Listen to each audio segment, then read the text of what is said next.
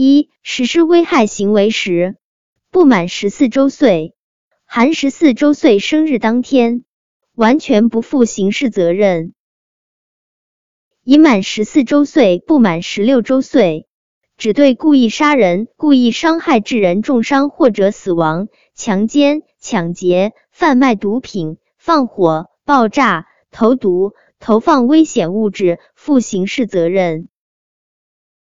已满十六周岁，对所有犯罪都应当负刑事责任。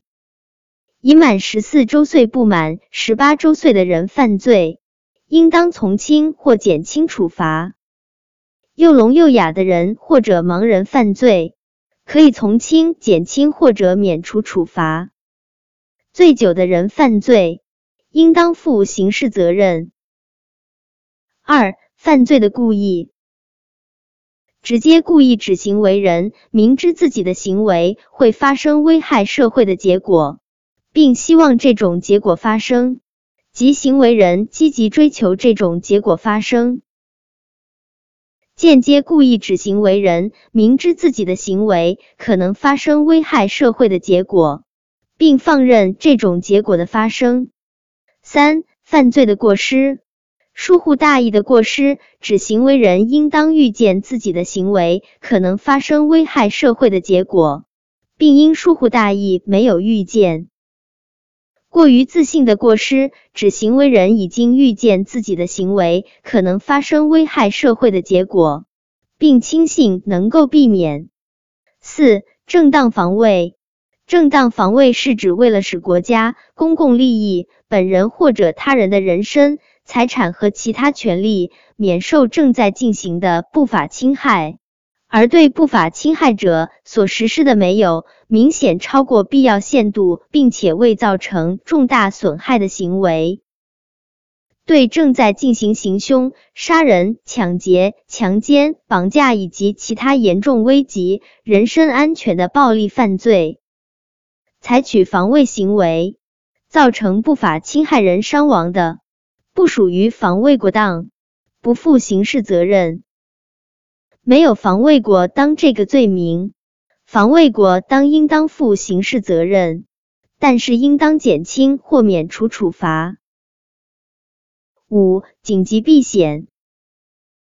紧急避险是指为了使国家、公共利益、本人或者他人的人身、财产和其他权利免受正在发生的危险。不得已而采取的损害另一较小合法权益的行为，紧急避险超过必要限度造成不应有的损害的，应当负刑事责任，但是应当减轻或者免除处罚。六、故意犯罪过程中的停止形态。一、犯罪既遂。犯罪既遂是指行为人故意实施的行为已经具备了某种犯罪构成的全部要件。二、犯罪预备。犯罪预备的特征是：一、行为人已经开始实施犯罪的预备行为；二、行为人尚未着手实施犯罪的实行行为；三、由于行为人意志以外的原因，而使犯罪人在着手实施犯罪的行为以前停止下来。对于预备犯，可以比照既遂犯从轻、减轻处罚或者免除处罚。三、犯罪未遂。犯罪未遂具有以下三个特征：一、行为人已经着手实施犯罪；二、犯罪未得逞；三、犯罪未得逞是由于犯罪分子意志以外的原因所致。对于未遂犯，可以比照既遂犯从轻或者减轻处罚。四、犯罪终止。犯罪终止有两种类型，其一是自动放弃犯罪的犯罪终止，其二是自动有效的防止犯罪结果发生的犯罪终止。对于终止犯，没有造成损害的，应当免除处罚；造成损害的，应当减轻处罚。七、主刑。主刑包括管制、拘役、有期徒刑、无期徒刑和死刑。管制是对犯罪分子不予关押，但限制其一定的自由的刑罚方法。管制的期限为三个月以上两年以下，判处管制。可以根据犯罪情况，同时禁止犯罪分子在执行期间从事特定活动、进入特定区域场所、接触特定的人。对判处管制的犯罪分子，依法实行社区矫正。管制的刑期从判决执行之日起计算，判决执行以前先行羁押的，羁押一日折抵刑期二日。拘役是短期剥夺犯罪分子的人身自由，由公安机关就近执行的刑罚方法。拘役的期限为一个月以上六个月以下。被判处拘役的犯罪分子，由公安机关就近执行。参加劳动的，可以酌情发给报酬。拘役的刑期从判决执行之日起计算，判决执行以前先行羁押的。羁押一日折抵刑期一日。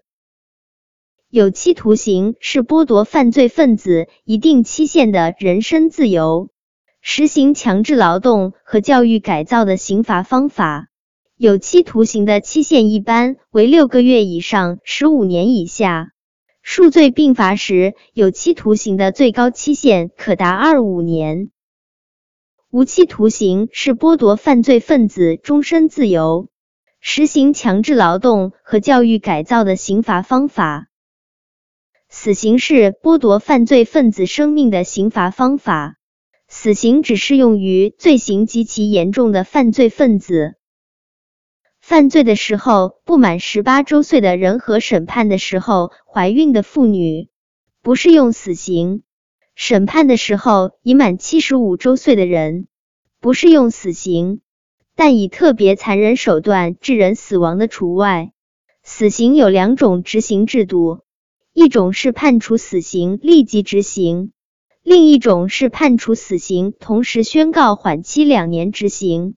判处死刑缓期执行的，在死刑缓期执行期间，如果没有故意犯罪，二年期满以后减为无期徒刑；如果确有重大立功表现，二年期满以后，减为二十五年有期徒刑。如果故意犯罪、情节恶劣的，报请最高人民法院核准后执行死刑。对于故意犯罪未执行死刑的，死刑缓期执行的期间重新计算，并报最高人民法院备案。八、附加刑。附加刑包括罚金、剥夺政治权利、没收财产、驱逐出境。罚金是法院判处犯罪人向国家缴纳一定数额金钱的刑罚方法。剥夺政治权利是剥夺下列权利：一、选举权和被选举权；二、言论、出版、集会、结社、游行、示威自由的权利。三、担任国家机关职务的权利；四、担任国有公司、企业、事业单位和人民团体领导职务的权利。剥夺政治权利作为一种附加刑，既可以独立适用，也可以附加适用。附加剥夺政治权利的刑期。从徒刑拘役执行完毕之日，或者从假释之日起计算，剥夺政治权利的效力当然适用于主刑执行期间。没收财产是指将犯罪分子个人所有财产的一部分或者全部强制无偿的收归国有的刑罚方法。没收全部财产的，应当对犯罪分子个人及其抚养的家属保留必须的生活费用。在判处没收财产的时候，不得没收属于犯罪分子家属所有或者应有的财产。驱逐出境是强迫犯罪的外国人离开中国国境的刑罚方法。对于犯罪的外国人，可以独立适用或者附加适用驱逐出境。九、一般累犯是指被判处有期徒刑以上刑罚的犯罪分子。刑罚执行完毕或者赦免以后，在五年内，再犯应当判处有期徒刑以上刑罚之罪的犯罪分子。特殊累犯是指危害国家安全犯罪、恐怖活动犯罪、黑社会性质的组织犯罪的犯罪分子，在刑罚执行完毕或者赦免以后，在任何时候再犯上述任一类罪的，都以累犯论处。不满十八周岁的人犯罪不作为累犯，对累犯应当从重处罚。对于累犯和犯罪集团的首要分子，不适用缓刑，累犯不得假释。十、贪污罪，国家工作人员利用职务上的便利，侵吞、窃取、骗取或者以其他手段非法占有公共财物的。